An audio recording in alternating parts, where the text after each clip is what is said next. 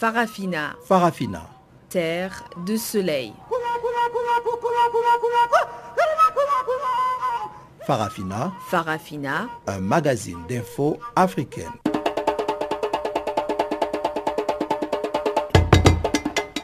Présentation Pamela Kumba.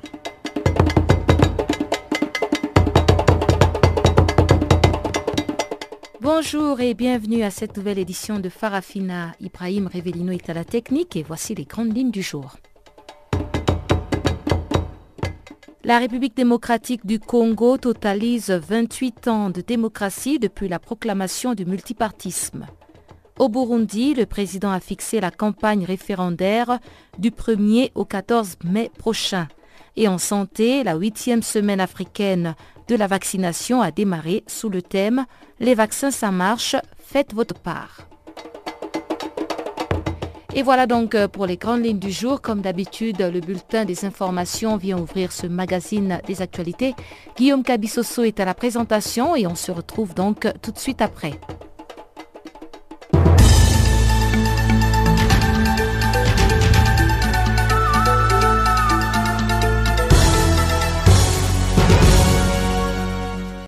Merci Pamela Kumba, auditeur de Canal Afrique. Bonjour à toutes, bonjour à tous. La fronde contre le président Eri Rajaonarimampiana se poursuit à Madagascar où plusieurs centaines de partisans de l'opposition opposés aux nouvelles lois électorales se sont encore réunis ce mardi pour la quatrième journée consécutive dans la capitale Antananarivo pour exiger la démission du président. À sept mois du premier tour annoncé des élections présidentielles et législatives, l'opposition accuse le régime de vouloir la museler, notamment au travers d'une série de nouvelles lois électorales, selon elle au seul bénéfice du pouvoir en place. Samedi, une marche interdite par les autorités a dégénéré en violents affrontements avec l'armée et la police.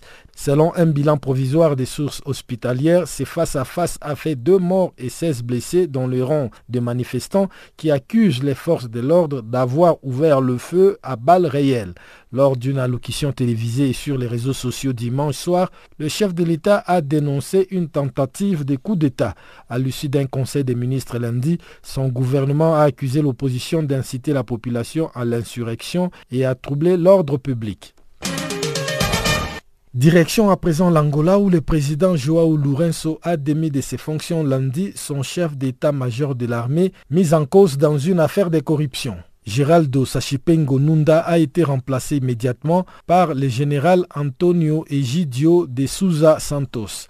En mars dernier, le procureur général adjoint du pays, Louis Benzazenga, avait révélé l'inculpation du général Chassipengo Nunda et des trois autres officiers supérieurs dans une enquête portant sur une fraude chiffrée à 50 milliards de dollars. Plusieurs autres hauts responsables de l'armée ont été limogés par le président, dont deux adjoints du chef d'état-major limogé et les chefs des services des renseignements extérieurs. Cette décision a été prise malgré le vote d'une loi imposée par l'ancien chef de l'État Dos Santos quelques semaines avant la fin de son mandat qui gelait pour huit ans les nominations aux principaux postes d'encadrement des forces de sécurité. L'ancienne présidente du Malawi, Joyce Banda, doit rentrer dans son pays samedi prochain. Elle est accusée d'être impliquée dans un gigantesque scandale de corruption qui l'avait contrainte à l'exil depuis 2014. Selon son porte-parole, Joyce Banda entend rentrer dans son pays pour réorganiser son parti après quatre ans d'absence au cours desquels plusieurs membres clés du Parti démocratique progressiste, dont son vice-président, ont quitté la formation. Son retour, s'il s'est confirmé, va intervenir à un an des élections législatives et présidentielles prévues en 2019. En 2017, la police du Malawi avait lancé un mandat d'arrêt contre Joyce Banda, affirmant qu'il y avait des preuves irréfutables de son implication dans l'affaire dite Cashgate, dans laquelle environ 30 millions de dollars avaient disparu des caisses du Malawi dans des détournements impliquant des dizaines de fonctionnaires, hommes d'affaires et dirigeants politiques. En Mauritanie, trois personnes ont été condamnées lundi à des peines d'un an de prison ferme pour avoir traité autrui d'esclaves. C'est une première pour ce type de délit dans un pays où la persistance des pratiques esclavagistes est régulièrement dénoncée par des ONG. Les trois prévenus qui ont également écopé d'une amende équivalente à 600 euros ont été condamnés pour le préjudice moral subi par les personnes qu'elles avaient traitées d'esclaves en vertu d'une loi récente qui considère comme un délit tout comportement qui consiste à dénigrer ou à traiter quelqu'un d'esclave. Par ailleurs, le tribunal a renvoyé à sa prochaine session un autre dossier portant sur un crime présumé d'esclavagisme proprement dit, les avocats de l'accusé ayant introduit un recours pour vice des formes devant la chambre des mises en accusation de la cour d'appel de Nouakchott. En mars dernier, trois personnes avaient été condamnées en Mauritanie à des peines de 10 à 20 ans de prison ferme pour pratiques esclavagistes. Les ONG de défense des droits de l'homme accusent la Mauritanie de déni et de censure face à la persistance de cette pratique officiellement abolie en 1981. Au Nigeria, 18 coupeurs de bois et trois autres civils ont été tués dimanche par des djihadistes de Boko Haram lors d'une attaque dans le nord-est du pays. L'incident a eu lieu près de localités voisines d'Engala et Gambarou dans l'état du Borno à la frontière avec le Cameroun. Les 18 bûcherons ont été abattus aux abords de la forêt de Oulgo à 15 km de Gambarou où ils étaient partis couper du bois de chauffe. La forêt de Oulgo est connue comme un sanctuaire de Boko Haram. En janvier, 10 bicherons avaient été déjà tués dans la région, tandis qu'une trentaine d'autres qui avaient disparu auraient été enlevés par les djihadistes dans cette forêt. Dimanche, un véhicule faisant partie d'un convoi escorté par l'armée a par ailleurs heurté une mine posée par les insurgés, tuant trois personnes près du village de Wumbi à 20 km d'Engala, 11 passagers ayant été blessés.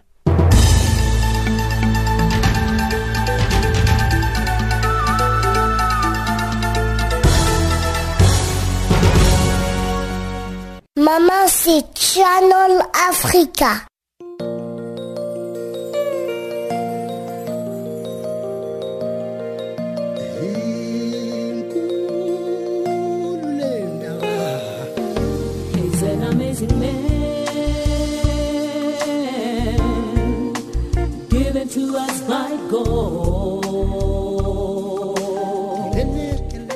Channel Africa. Écrivez-nous sur notre page Facebook Channel Africa. Faites-nous des tweets French Farafina ou bien Channel Africa 1.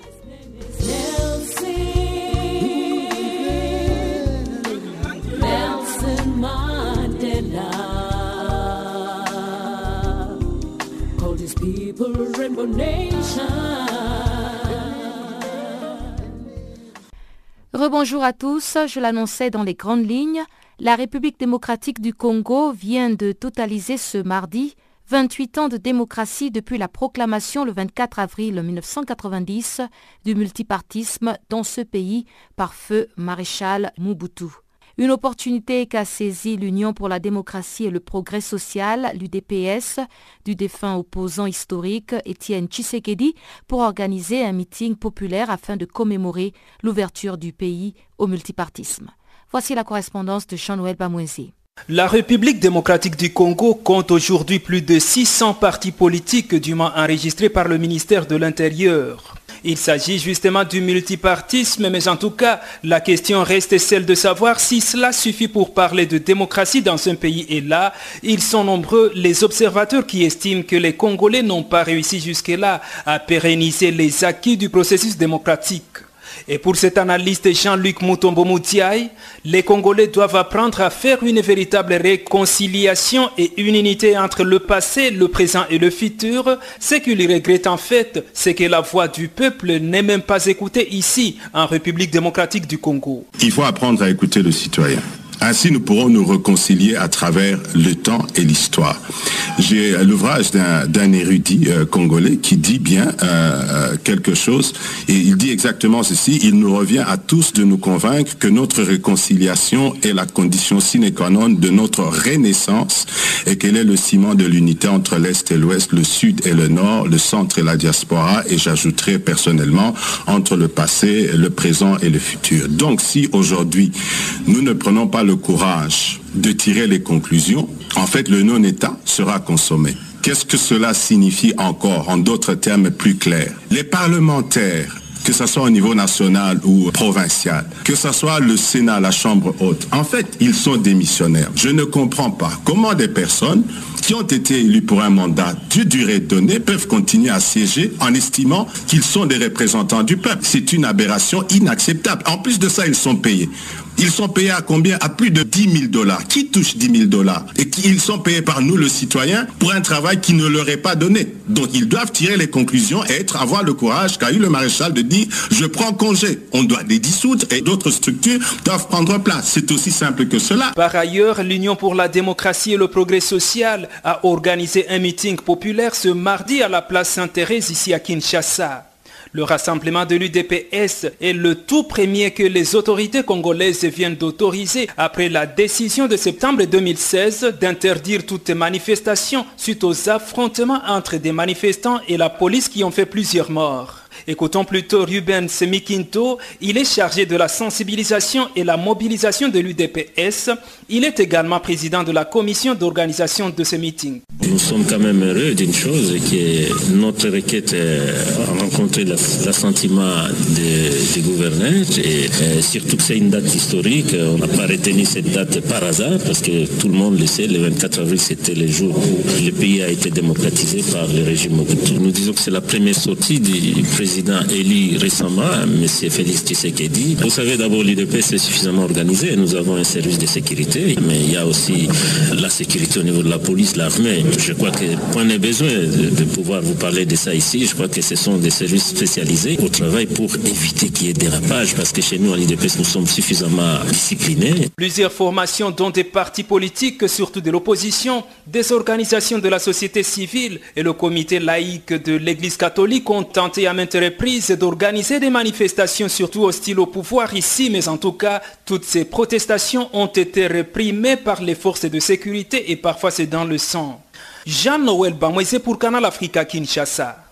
Au Mali, les députés ont adopté lundi le projet de politique générale du Premier ministre Soumeilou Boubei Maïga. Ce programme a recueilli 109 voix pour et 35 contre.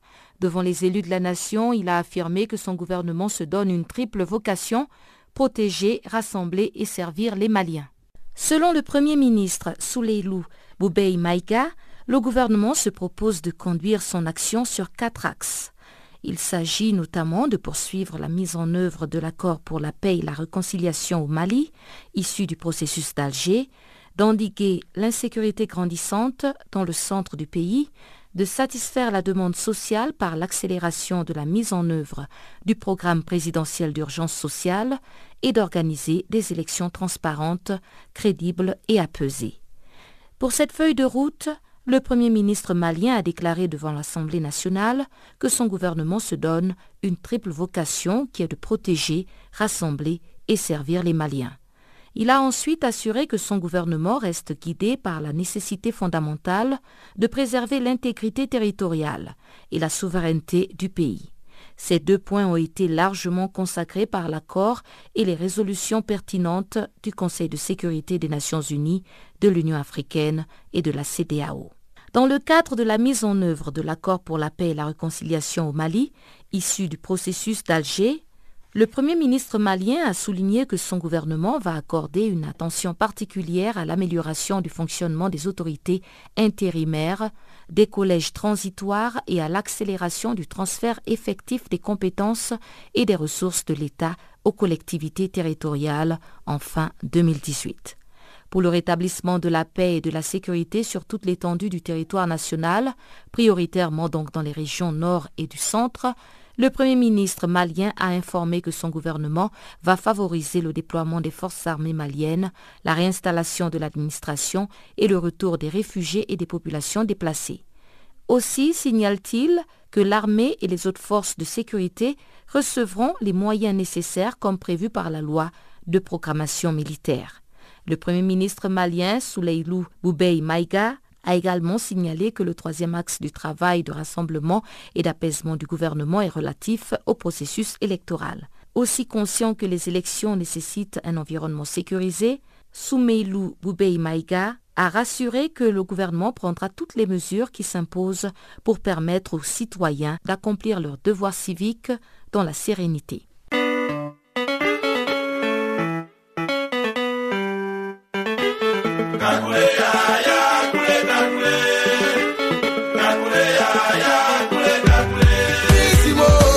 Nouveau sur Channel Africa.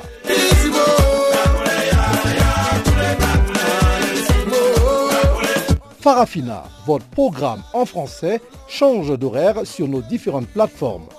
À partir du 1er novembre 2017, retrouvez-nous de 16h à 17h en temps universel sur DSTV, canal 802 et sur Internet live streaming à l'adresse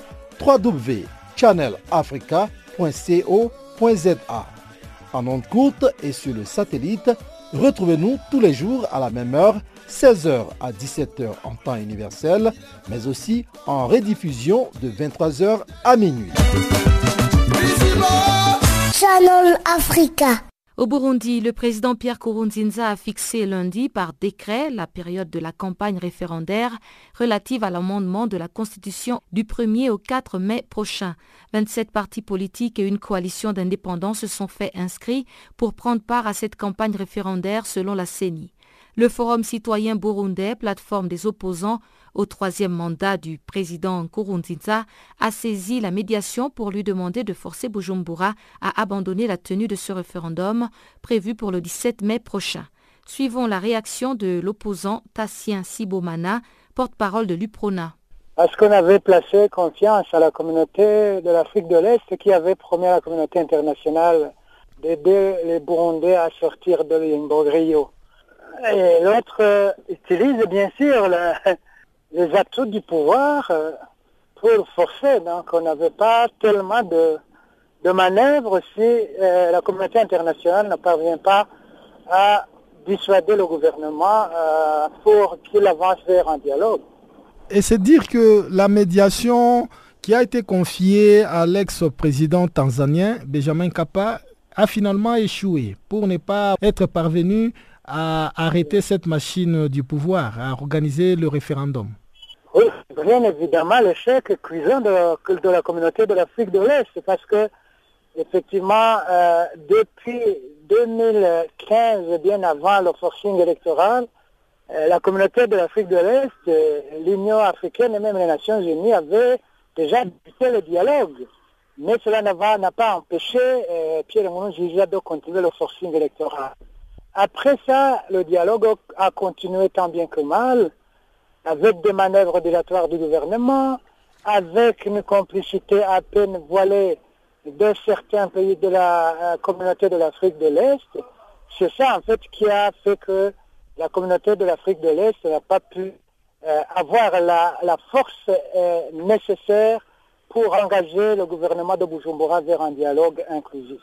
Et que reste-t-il maintenant à l'opposition? Parce qu'on sait finalement que ce référendum qui va se tenir le 17 mai prochain n'est qu'un référendum de façade parce que le oui va finalement remporter.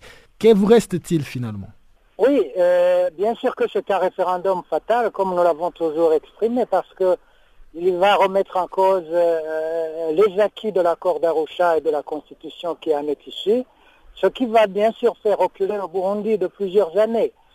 Ce qui reste à l'opposition, ce n'est pas seulement à l'opposition, c'est au peuple burundais de façon générale, parce que tout le monde perdra, tout le monde perdra les acquis de la paix, de la sécurité et de la réconciliation que nous avait euh, fait miroiter l'accord d'Arusha et la constitution qui en est issue. Perdra aussi toute la communauté internationale parce que euh, vous savez très bien que la communauté internationale, à travers l'EAC, s'était engagée à aider le Burundi pour trouver la, la, solution à la crise. Et si donc le gouvernement de Bujumbura parvient à défier et le peuple burundais et la communauté internationale, vous comprenez très bien que même la communauté internationale va, va euh, être lésée parce que ce qu'elle n'aura pas réussi au Burundi, elle ne le réussira pas nulle part ailleurs ce qui va finalement fragiliser toutes les organisations internationales, régionales et sous-régionales. Le président du Sénared, Jean Minani, vient de saisir euh, justement la médiation tanzanienne pour euh, essayer de peser afin d'arrêter la tenue de ces référendums. Pensez-vous que euh, avec ces temps qui restent, cela est encore possible? Même nous, nous l'avons bien fait avant le SNARED, mais comme je vous le disais, nous ne nous faisons pas d'illusions. Ceux qui n'ont pas pu faire pendant trois ans, nous doutons fort qu'ils puissent réussir en ayant moins d'un mois. Mais cela n'empêche pas à l'opposition et au peuple burundais de continuer à, faire ce clin d'œil à la communauté internationale. Car, comme je vous le disais, eh, il, est, il en va de la crédibilité de toutes ces personnalités, il en va de la crédibilité de toutes ces organisations internationales, pourquoi pas de leur viabilité, parce qu'elles ont été créées pour faire asseoir la paix et la sécurité dans le monde, ce qui leur a échoué à Bujumbura. Eh, je pense que ça sera un mauvais précédent pour la suite des activités qui incombent à toutes ces organisations internationales, régionales et sous-régionales. À l'international, ce mardi était marqué par euh, l'accueil réservé au président français Emmanuel Macron par son homologue américain Donald Trump et la première dame Melania Trump. Ils ont donc accueilli le couple français Macron à la Maison Blanche et après avoir entendu l'hymne national de chaque pays, les deux présidents se sont exprimés devant les visiteurs et les journalistes. Suivez un extrait du président français Emmanuel Macron qui appelle à l'unité dans leur politique internationale. C'est ensemble que les États-Unis et la France parviendront à vaincre le terrorisme. La France et l'Amérique y sont toutes deux confrontées, sous des formes diverses, sur nos sols respectifs, au Levant ou en Afrique. C'est ensemble que nous endiguerons la prolifération des armes de destruction massive, que ce soit en Corée du Nord ou en Iran. C'est ensemble que nous bâtirons une prospérité nouvelle pour nos peuples, qui passera par la recherche et l'innovation, par un commerce libre et équitable, et par la défense de nos classes moyennes. C'est ensemble que nous pourrons œuvrer efficacement pour notre planète. Je ne parle pas seulement du climat, mais aussi des océans, de la biodiversité et de toutes les pollutions. Nous pouvons ne pas toujours être d'accord sur les solutions, mais après tout, c'est le lot de toutes les familles, de toutes les amitiés. Mais c'est là aussi que notre avenir et celui de nos enfants se jouent. C'est ensemble que nous pourrons résister à la montée des nationalismes agressifs, niant notre histoire et fracturant le monde. C'est ensemble que nous construirons un nouveau multilatéralisme fort, défenseur du pluralisme et de la démocratie, tandis que se lèvent les vents mauvais.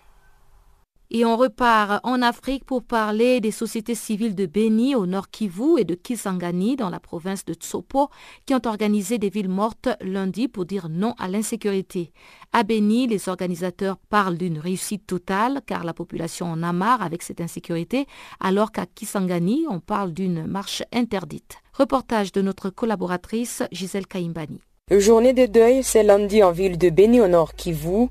La société civile qui a décrété cette journée proteste contre l'insécurité récurrente dans la région où des citoyens sont massacrés à leur triste sort. La société civile qui peint un tableau sécuritaire sombre parle d'une journée respectée. Jimmy Kiyoma de la composante jeunesse de la société civile nous parle. En fait, la ville été décrétée par rapport à l'insécurité et le massacre consécutif dont nous faisons d'être victimes en ville de. Vous souvenez qu'il y a peu le vendredi, environ sept personnes se sont fait massacrer euh, dans la route là, c'est Kassindi Beni, Akita, Kassindi vers la ville de Beni. Et pas plus tard qu'un jour avant, il y avait d'autres gens qui ont été massacrés en Gadi. Et tel que vous le savez, il y a, il y a, il y a peu ce qui s'est passé à Wouili et consort. Donc c'est pourquoi nous sommes décidés de décréter une euh, journée de deuil euh, pour pleurer, n'est-ce pas, nos frères et nos compatriotes qui ont été tués. En fait, le constat, c'est que la journée a été respectée à 100%. Il appelle le gouvernement à mettre fin à cette insécurité comme il a fait dans d'autres provinces de l'Est de la RDC. On a compris que la population de Beni, d'une manière ou d'une autre, est fatiguée avec tout ce qui euh, phénomène. Et je pense que le gouvernement reste la caisse de résonance pour qu'il y ait une solution du douane et en fait d'éradiquer ce phénomène. Contrairement à ceux qui pensent que ce qui se passe ici est une machination les originaires de Ben. Il s'agit évidemment des ennemis parce qu'il n'y a pas que Ben où il y a eu des, massacres, où il y a eu des, ce genre de choses. Il y en a eu au Kassai, on en a terminé alors qu'on n'a pas dit que c'était des enfants de Kassai. Nous pensons que c'est une façon de décourager les efforts qui peuvent être menés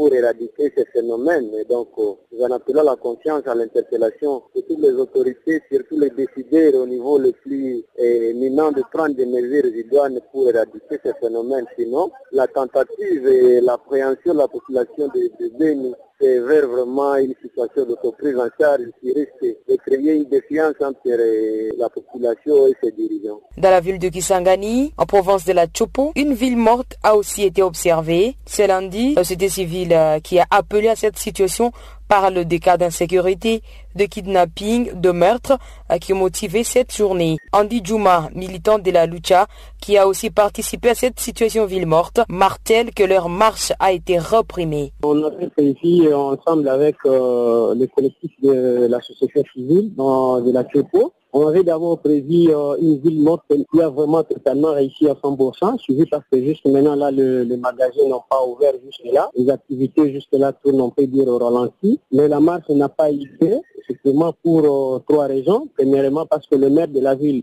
a interdit carrément en soutenant la fameuse euh, décision du ministre de l'Intérieur interdisant toutes les activités sur la voie publique, mais également pour le, maire de la ville parce que c'est, on comprend bien parce que c'est une question purement pour eux politiques qui doivent, débattre à leur niveau, mais aussi le lieu d'abord était tellement cadré par un dispositif important de la police et de, l'armée. On dispersait tout regroupement de deux ou trois personnes sur donc ce qui a fait à ce que la, marche n'a pas eu lieu, mais on a aimé parce que la population vraiment a obtempéré à cette ville morte juste les activités pour Depuis Goma, Gisèle Kaimbani pour Canal Afrique. Le Conseil de sécurité des Nations Unies doit se pencher mercredi sur un projet de résolution sur le Sahara occidental porté par l'Espagne, la France, le Royaume-Uni et les États-Unis.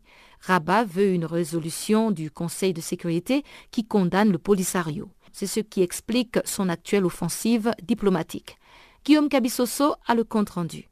De quel côté va pencher la décision des Nations Unies alors que les jours de vote du projet de résolution sur le Sahara occidental approchent à grands pas? Censé être présenté au Conseil de sécurité ce mercredi, le texte de résolution est rédigé par les Amis du Sahara, un groupe composé de l'Espagne, la France, le Royaume-Uni, la Russie et les États-Unis. La première mouture de cette résolution n'est pas pour satisfaire Rabat, qui lui reproche de ne pas condamner ouvertement les incursions du Polisario dans la zone tampon, selon une source diplomatique marocaine. Les royaumes chérifiens s'activent d'ailleurs pour tenter de modifier les contenus de ces projets de résolution. Avec l'appui de la France, le Maroc cherche à peser sur les membres du groupe avec pour objectif d'arracher une condamnation ferme du Polisario une offensive diplomatique qui intervient alors que le porte-parole du secrétaire général des Nations Unies, Stéphane Djiravik, a souligné lors d'un point de presse que le représentant spécial du secrétaire général et chef de la MUNIRSO, Colin Stewart, a préféré depuis son arrivée fin décembre 2017 à adhérer à la pratique de longue date de tenir les réunions avec les polissarios à Ribouni en Algérie alors que les séparatistes cherchaient à rencontrer Stewart à Bir-Lalou, localité située sur une zone de restriction. La MINIRSO a informé le Conseil de sécurité que le 16 mars, dans la localité de Tifariti, des observateurs militaires de la MINIRSO en service ont été interceptés par des membres armés du Front Polisario qui ont procédé à des tirs de sommation, a par ailleurs rapporté Stéphane Dujarik. Une déclaration qui fait écho aux dénonciations du Maroc dont le ministre des Affaires étrangères Nasser Bourita dénonçait début avril des provocations de manœuvres du Polisario encouragées par l'Algérie pour modifier les statuts de cette zone tampon. Rabat a rehaussé les tons ces dernières semaines, notamment vis-à-vis de la communauté internationale, brandissant même la menace d'une intervention militaire afin de faire avorter ces projets du Polisario de créer un État de facto dans ces territoires que les séparatistes qualifient de libérés. Pour contrer l'offensive diplomatique marocaine, le Polisario a rendu public la semaine dernière un mémorandum dans lequel il s'insurge contre ce qu'il qualifie de campagne médiatique et diplomatique frénétique des désinformations menées par Rabat.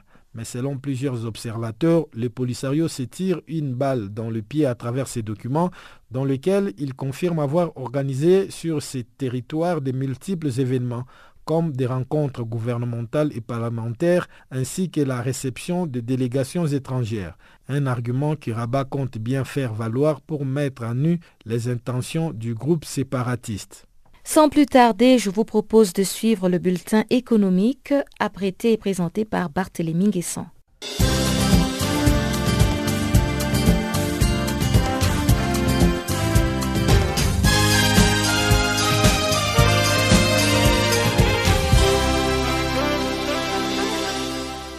Bonjour Pamela, bonjour à tous et bienvenue dans le bulletin de l'économie.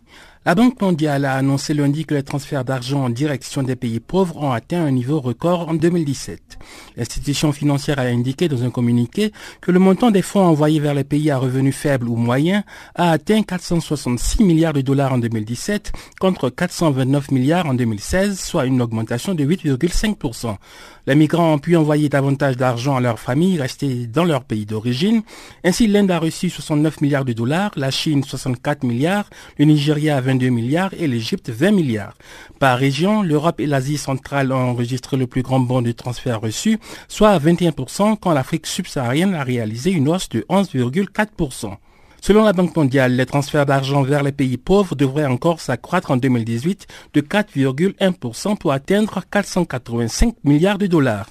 L'Afrique subsaharienne demeure cependant la région vers laquelle les transferts sont les plus coûteux avec un coût moyen de 9,4%.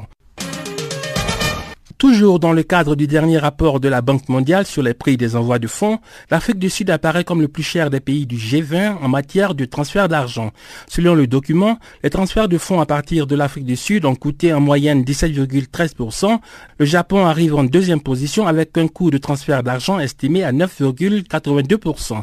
La Russie reste le pays le moins cher du G20 avec une moyenne de 1,64%, suivi par le Brésil à 4,93% et les États-Unis à 5,67%. La Banque mondiale indique par ailleurs dans son rapport que le coût de transfert d'argent vers l'Afrique du Sud est d'environ 7,83%, un coût supérieur à la moyenne de 6,63% pour les pays du G20. Le Maroc abrite à partir de mercredi le Forum parlementaire économique afro-arabe.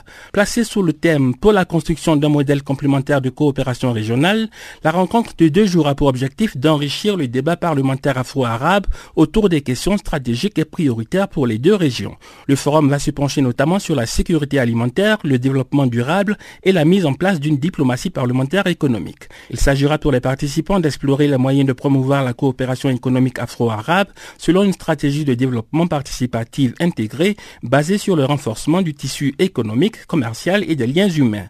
En parallèle, une réunion des femmes parlementaires de l'Association des Sénats et des conseils équivalents d'Afrique et du monde arabe se tiendra sous le thème le rôle de la femme dans le renforcement du développement économique et la réalisation du développement durable. Le forum parlementaire économique afro-arabe devrait aboutir à l'adoption d'une déclaration finale recommandant la constitution de deux réseaux parlementaires, à savoir le réseau parlementaire de la sécurité et un autre réservé aux femmes et aux hommes d'affaires.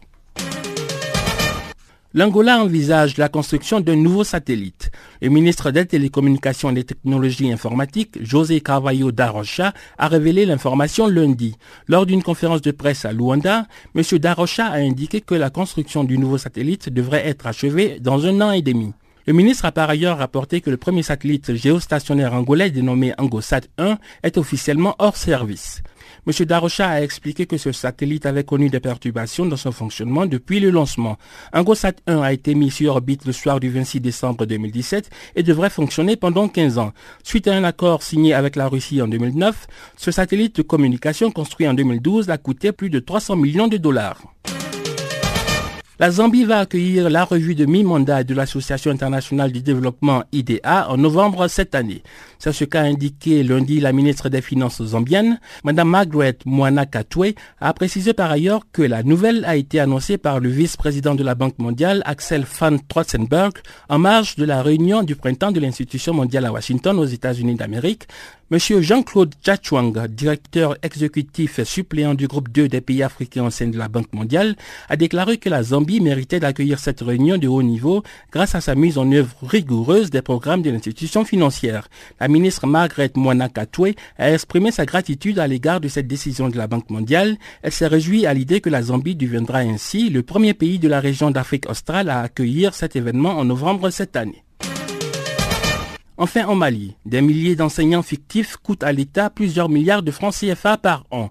À la suite d'un contrôle, le ministre de l'Éducation a identifié 10 000 enseignants fictifs sur les 16 000 que comptent les écoles communautaires. Les enseignants fictifs étaient répartis entre des cas de doublons et d'enseignants décédés, mais dont les salaires continuaient d'être payés. Le contrôle a permis par ailleurs de répertorier des élèves fictifs également. Il s'agit d'enfants inscrits sur la liste de plusieurs établissements à la fois, ou encore d'élèves qui ont épuisé leur scolarité, mais dont les noms figure toujours dans le fichier. Le ministre de l'Éducation a souligné que le Mali a perdu plusieurs milliards de francs CFA, indiquant que l'État déboursait 41 milliards par an pour le paiement des frais scolaires.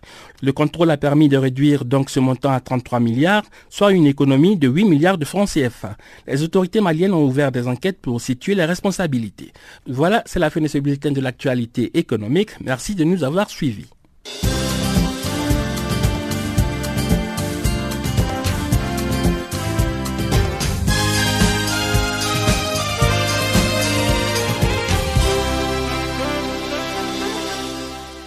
Et on repart en République démocratique du Congo avec cet entretien réalisé avec Sylvain Saluseke de la Lucha.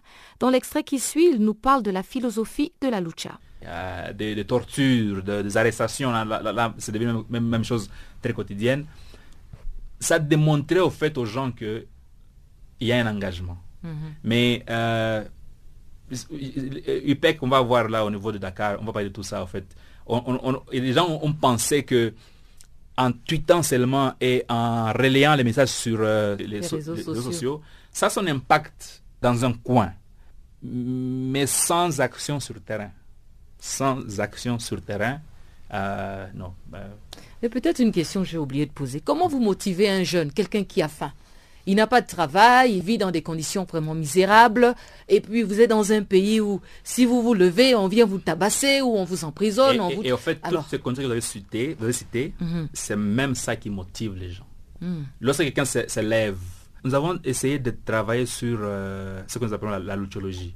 Euh, la luchologie, c'est quoi être un luchéen C'est quoi Comment est-ce qu'on on- on vit comme un luchéen Euh, Juste pour se parler de réalité. Si, par exemple, nous avons, nous avons de, de- de rencontres dans différentes villes Mhm. et que les gens doivent aller d'une ville vers une autre, on, on- on ne va pas dans les hôtels. Vous allez vivre, dormir sur euh, les lits de, de là où Ghislain dort.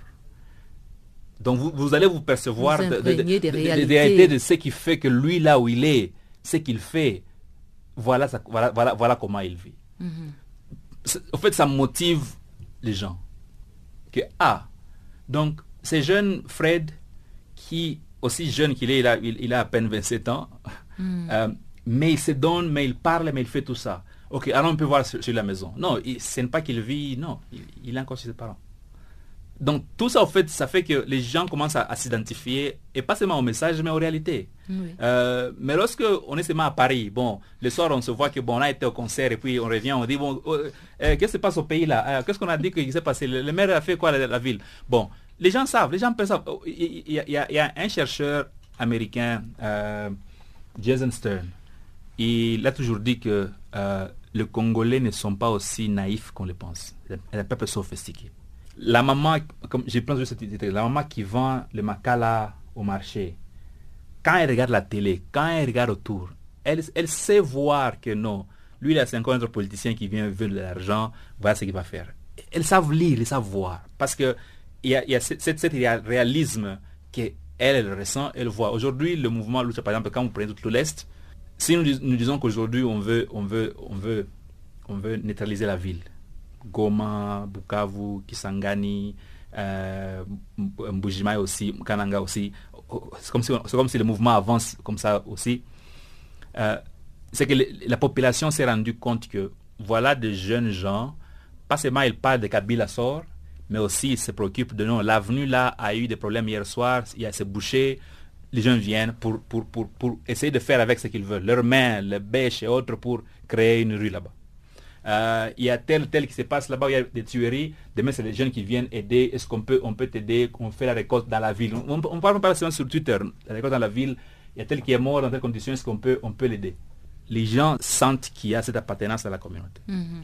Kinshasa, pour nous, est, un défi parce que c'est une, euh, une ville de, presque, je pense, 15 millions d'habitants. Amalgamations of euh, plusieurs choses qui fait que l'impact que nous avons notre pays n'a pas encore atteint Kin au sens vrai. Mais c'est vrai que quand la lucha et d'autres mouvements font une petite démonstration, manifestation, euh, il faut voir l'arsenal qui est déployé. Et vous avez besoin aussi de financement. Est-ce que vous avez des bonnes volontés? Est-ce que vous avez des gens quand même qui vous, qui vous financent pour vos déplacements, pour euh, l'entraide euh, des communautaires? la, la, lucha a comme principe, nous ne recevons pas l'argent. C'est un mouvement qui n'a qui pas, nous n'avons pas de... D'abord, c'est le seul mouvement peut-être au Congo qui n'a pas un enregistrement officiel. Parce que, la, parce que notre constitution nous, le permet.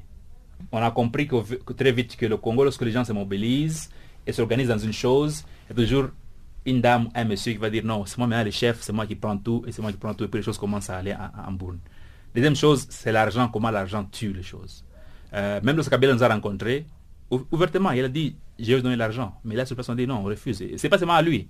Euh, Katumbi, tout ce monde, tout le monde aussi, aussi vont, les comment est-ce qu'on peut vous aider? Non, nous ne voulons pas d'argent parce que ça nous distrait. Euh, par contre, ce que nous disons, c'est quoi? Ici, je suis à Channel Africa. L'espace que vous avez accordé ici, ça coûte de l'argent. Mais est-ce que j'ai payé? Non. Donc, pour faire ça, je n'ai pas besoin que vous me donniez l'argent. Lorsque vous comprenez la mission que nous voulons faire, aidez-nous à l'accomplir.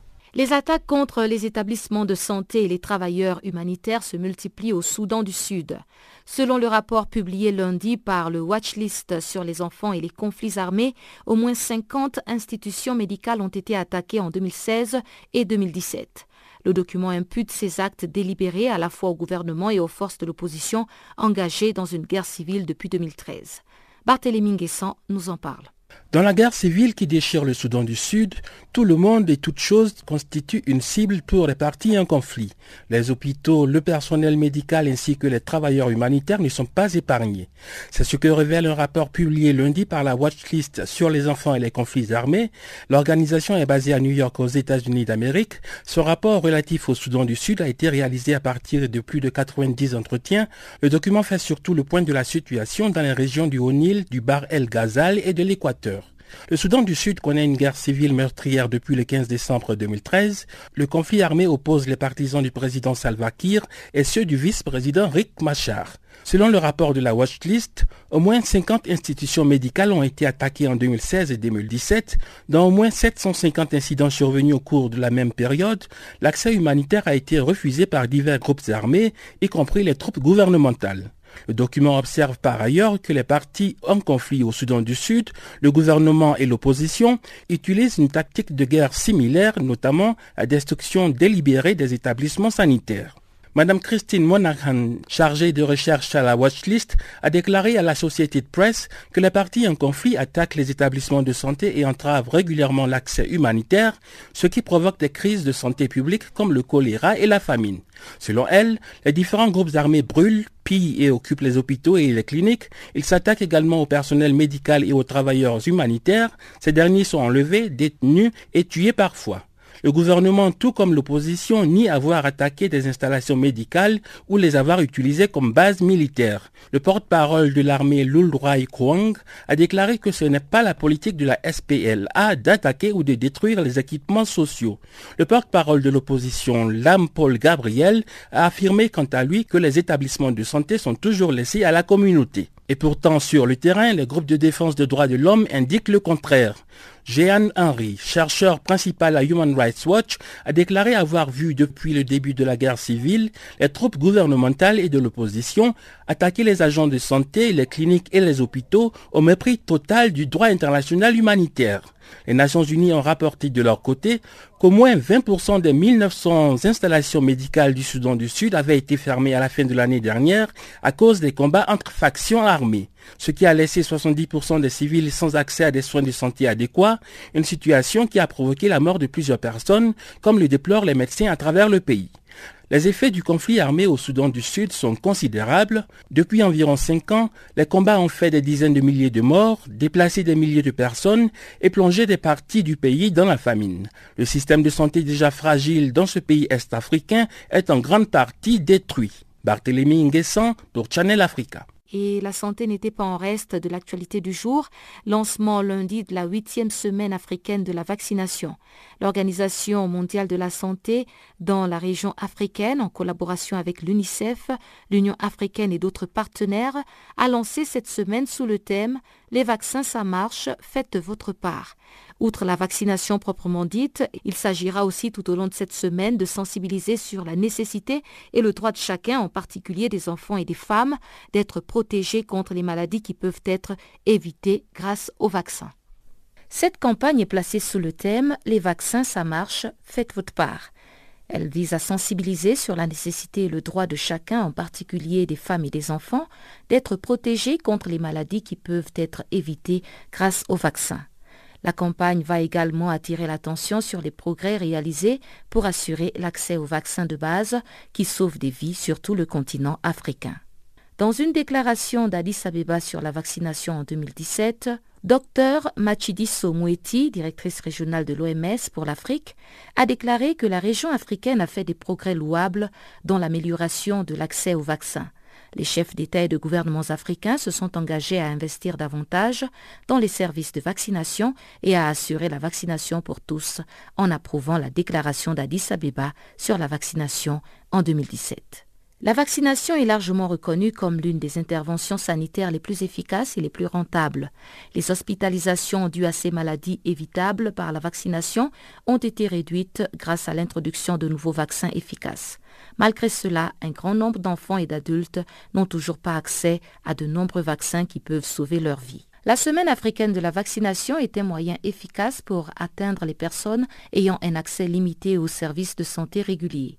Tenue chaque année depuis 2011, c'est une initiative qui permet de vacciner plus de 150 millions de personnes de tout âge d'administrer de la vitamine A et des comprimés vermifuges, tout en traitant la malnutrition chez environ 35 millions de personnes. La campagne maintient la vaccination au premier rang des priorités nationales et régionales. Les États membres, en collaboration avec les bureaux nationaux de l'OMS et les partenaires à travers le continent, ont célébré cette semaine africaine de la vaccination 2018 à travers divers programmes nationaux spécifiques comprenant la vaccination, la fourniture d'une gamme d'activités de santé qui sauvent des vies, la promotion de la santé, la sensibilisation de la communauté, les activités médiatiques et plus encore. Le message est clair, cette semaine, participons tous ensemble au débat mondial relatif à la semaine africaine de vaccination sur les médias sociaux en suivant le hashtag AVW18.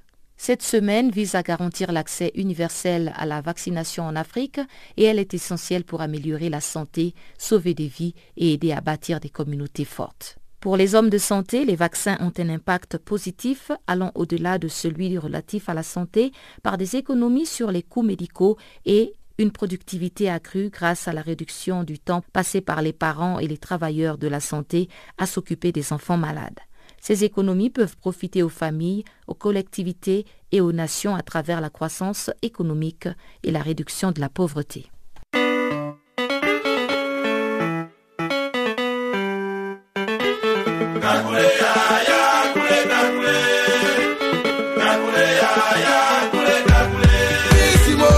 Du nouveau sur Channel Africa.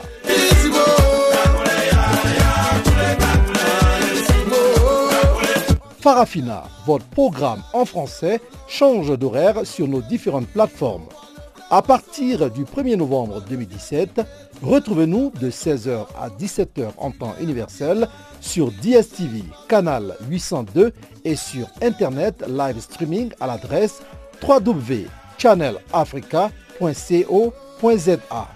En ondes courte et sur le satellite, Retrouvez-nous tous les jours à la même heure, 16h à 17h en temps universel, mais aussi en rediffusion de 23h à minuit. Channel Africa. L'ONU a célébré lundi à son siège la journée internationale de la terre nourricière. Cette journée était l'occasion de sensibiliser le public aux défis auxquels sont confrontés la planète. Bea Johnson est l'auteur du livre Zéro déchet, 100% astuces pour alléger sa vie. Celle que le New York Times a qualifiée de prêtresse de la vie sans déchets est intervenue à la bibliothèque Dag Hammarskjöld des Nations Unies pour expliquer les bienfaits d'un tel mode de vie. C'est un déménagement qui nous a euh, poussé à vivre dans un appartement avec moins pendant toute une année, euh, qui nous a en fait permis de découvrir les bienfaits d'une vie simple. On s'est rendu compte que lorsque l'on vit simplement, on a plus de temps pour faire ce qui est important, et c'est grâce aussi à ce gain de temps qu'on a pu euh, pouvoir nous éduquer sur les problèmes de l'environnement. Et là, ce qu'on a découvert nous a beaucoup attristé, mon mari et moi, en pensant au futur que nous allions léguer à nos enfants, et c'est ce qui nous a donné envie de changer notre façon de consommer. Alors avec votre mari et vos deux enfants, vous ne produisez qu'un demi-litre de déchets par an. Comment est-ce qu'on arrive à un tel résultat?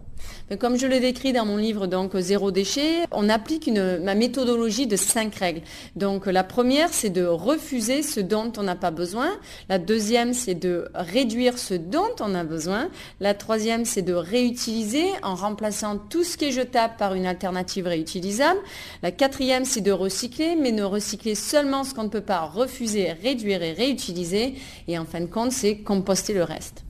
Alors dans une société qui pousse de plus en plus à la consommation, les gens que vous rencontrez sont-ils réceptifs au mode de vie que vous prenez Oui, et surtout la communauté francophone.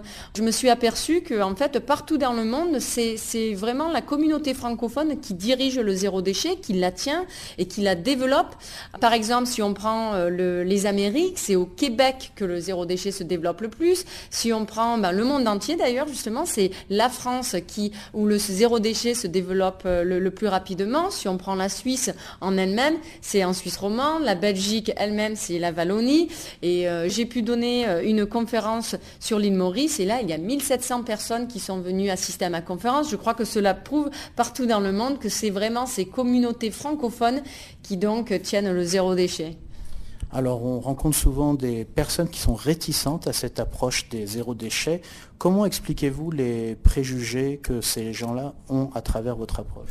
Ben, Ces préjugés sont totalement euh, compréhensibles. Moi-même, il y a une quinzaine d'années, si j'avais entendu parler d'une famille zéro déchet, je me serais dit, mais alors eux, euh, c'est des poilus, décoiffés, qui habitent en pleine cambrousse. je suis sûre qu'elle a du poil aux pattes. Euh, mais ma vocation aujourd'hui, c'est justement de casser ces a priori. On est là pour prouver que le mode de vie zéro déchet n'est pas tout simplement bon pour l'environnement, il est aussi pour votre santé, puisqu'il vous permet d'éliminer tous les produits toxiques de votre vie. Il est aussi bon pour votre porte-monnaie. On s'est rendu compte que dans notre cas, il nous économise 40% sur notre budget total, mais surtout, il se traduit en une vie simple qui est basée sur les expériences et non les biens matériels. Donc c'est une vie simple qui vous permet euh, de passer plus de temps à faire ce qui vous est important. Donc en fin de compte, le, mode de vie zéro déchet se traduit en une vie qui est basée sur sur l'être et non l'avoir. Donc le mode de vie zéro déchet est tout à fait synonyme du bien-être. Exactement. Si on m'avait dit que j'allais adopter un mode de vie zéro déchet, je l'aurais jamais cru. Mais aujourd'hui, cette vie que l'on a découverte est tellement meilleure que celle d'auparavant qu'on s'imaginerait jamais retourner en arrière. On retrouve encore une fois Barthélemy Guessant, mais cette fois-ci avec le bulletin des sports.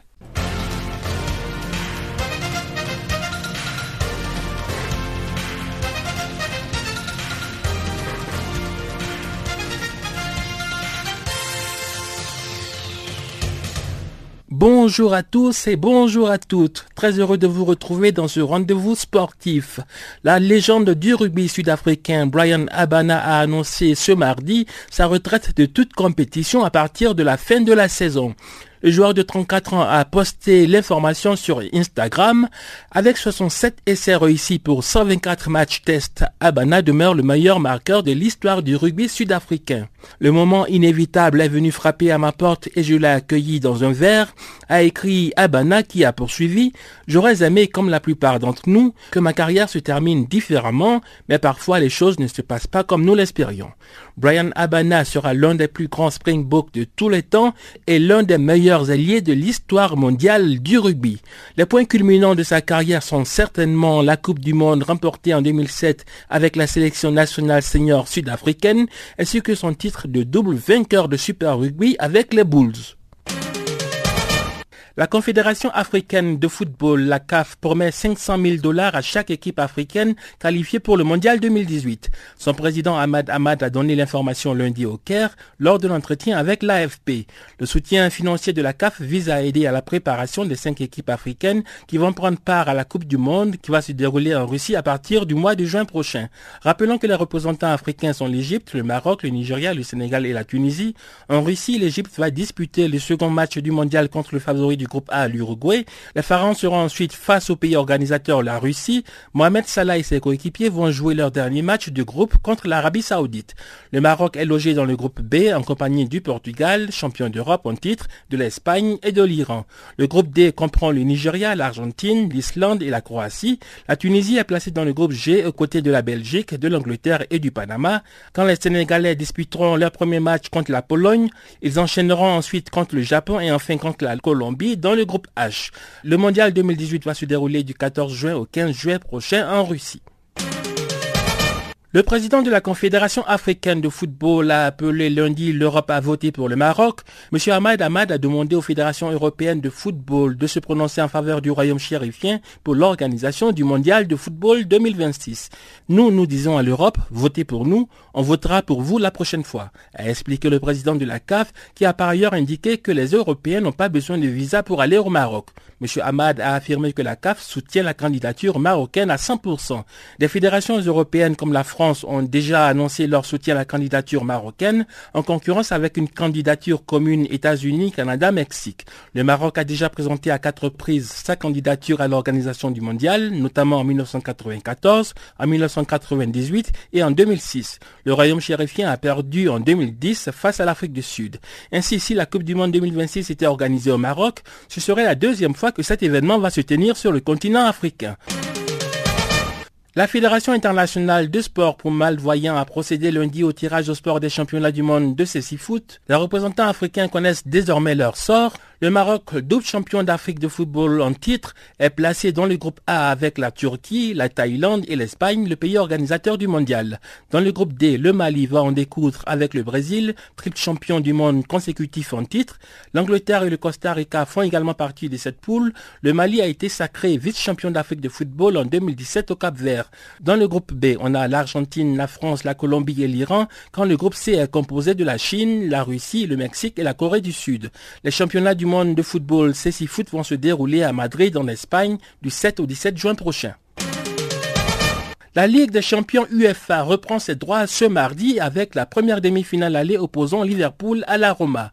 Une demi-finale qui rappelle la finale de l'édition 1984 remportée par Liverpool grâce à son gardien de but Bruce Groblar qui avait offert la victoire à son équipe après la séance de tir au but. Ce mardi, Liverpool semble favori dans cette demi-finale allée, surtout après sa démonstration face à Manchester City au tour précédent. Néanmoins, l'AS Roma, forte de son exploit face au Barça en quart de finale, aura également de solides à faire valoir. Le vainqueur de cette double confrontation va rencontrer en finale le vainqueur de l'autre demi-finale qui oppose le Bayern Munich au Real Madrid. La finale de la Ligue des champions UEFA va se disputer à Kiev en Ukraine le samedi 26 mai prochain. Un peu de vélo à présent. Le Tour cycliste 2018 du Sénégal a finalement démarré lundi après l'annulation de la première étape dimanche pour des raisons sécuritaires.